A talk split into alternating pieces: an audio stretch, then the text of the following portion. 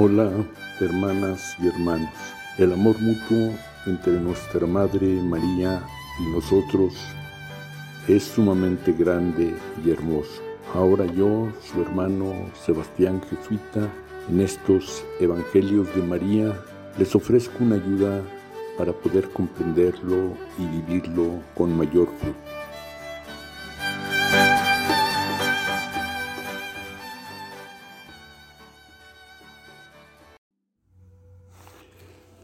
Este tercer domingo de tiempo ordinario, el Papa Francisco nos invita a tener presente de modo especial la palabra de Dios, a recordarla, comprenderla y sobre todo vivirla.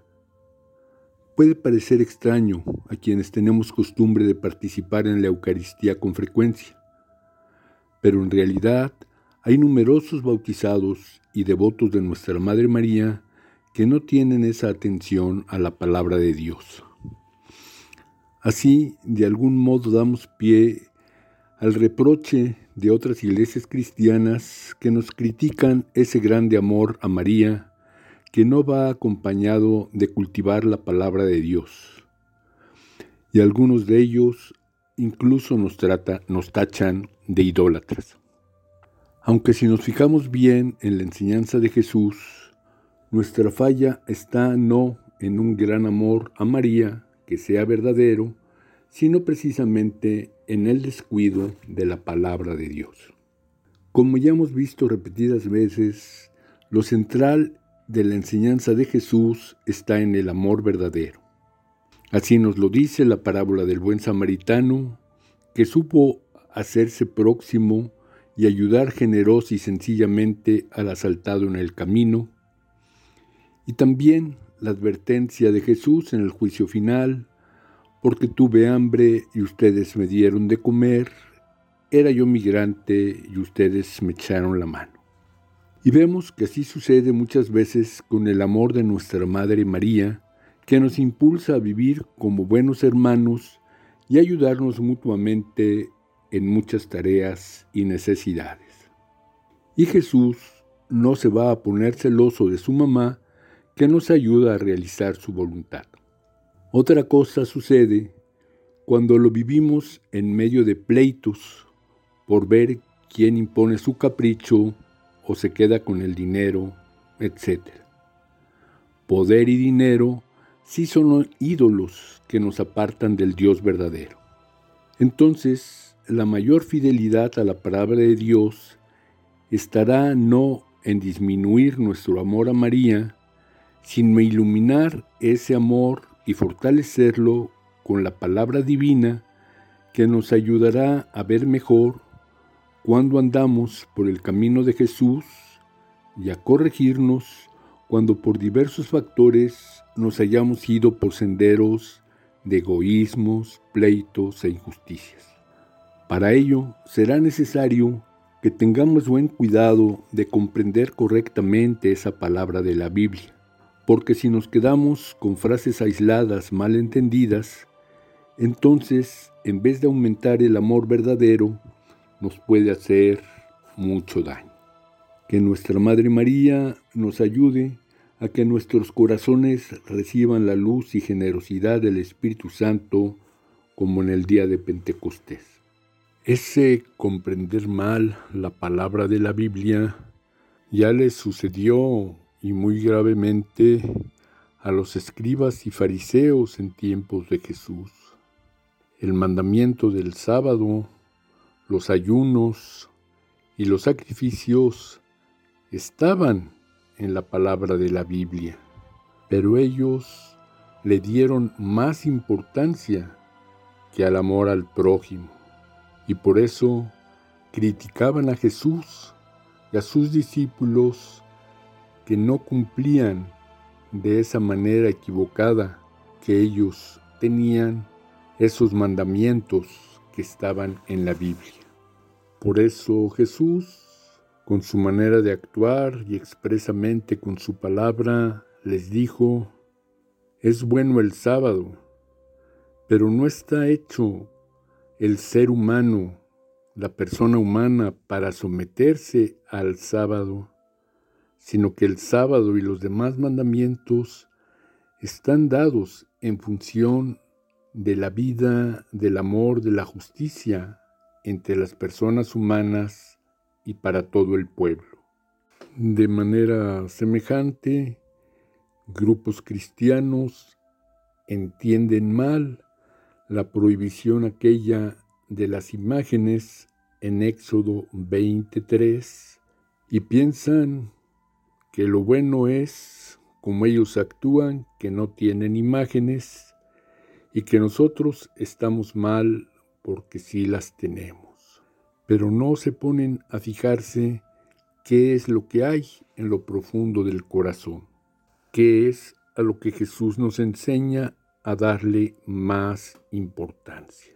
Si de las imágenes brota entre nosotros, en las personas, mayor fe, mayor unión, mayor esperanza para luchar en la vida diaria de una manera fraterna, esas imágenes van en la línea de lo que Dios quiere.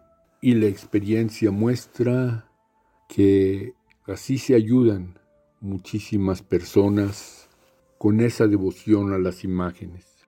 Y podemos ver, por lo contrario, que algunas personas de esos grupos cristianos han hecho de la Biblia una especie de ídolo que sirve para sus intereses personales y para atacarnos a los católicos y sembrar divisiones entre las personas y los grupos. Por eso repito que es sumamente importante comprender correctamente la palabra divina. Y para ello es fundamental ver qué es lo que Jesús nos dice que es verdaderamente la voluntad del Padre. Ese doble mandamiento de amar a Dios sobre todas las cosas que se muestra en amar al prójimo como a uno mismo.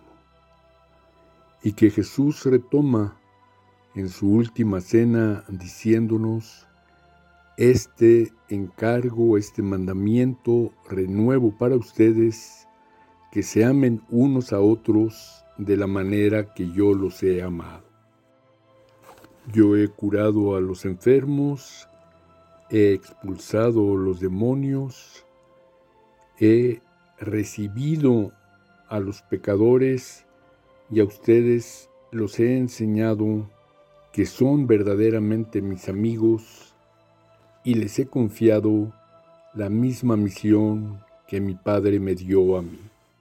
Y ese es el criterio fundamental que nos ayuda a distinguir entre el trigo y la cizaña entre el buen comportamiento y lo que se opone a la voluntad de Dios en general y también en nuestra devoción a nuestra Madre María.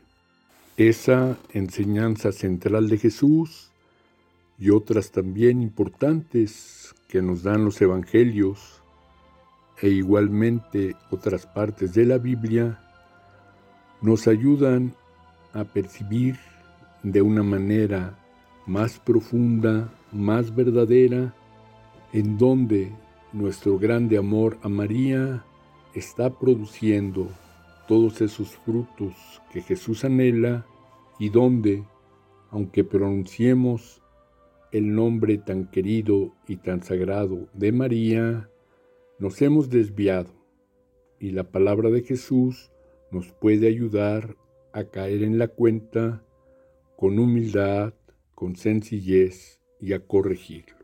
Por eso nos ayudará mucho y nos ayudará a crecer en la realización de la verdadera voluntad de Dios, una combinación adecuada de nuestro amor a nuestra Madre María y el conocimiento profundo de la palabra de Dios teniendo cuidado, como ya he advertido, de comprenderlo correctamente y luego después que no se quede nada más en nuestra mente o en nuestro corazón, sino que desde allí se vaya proyectando en nuestra vida diaria. Venimos a tu casa con cantos de alegría. Venimos a dar gracias, rendir honor y amarte, oh Madre Celestial. Un pueblo ayer quisiste, un pueblo aquí te aclama. Amor de ayer y siempre, oye nuestra proclama, oh Madre Celestial. Traemos en nosotros la fe de nuestros padres. Queremos aumentarla, queremos que la ilustres, oh Madre Celestial.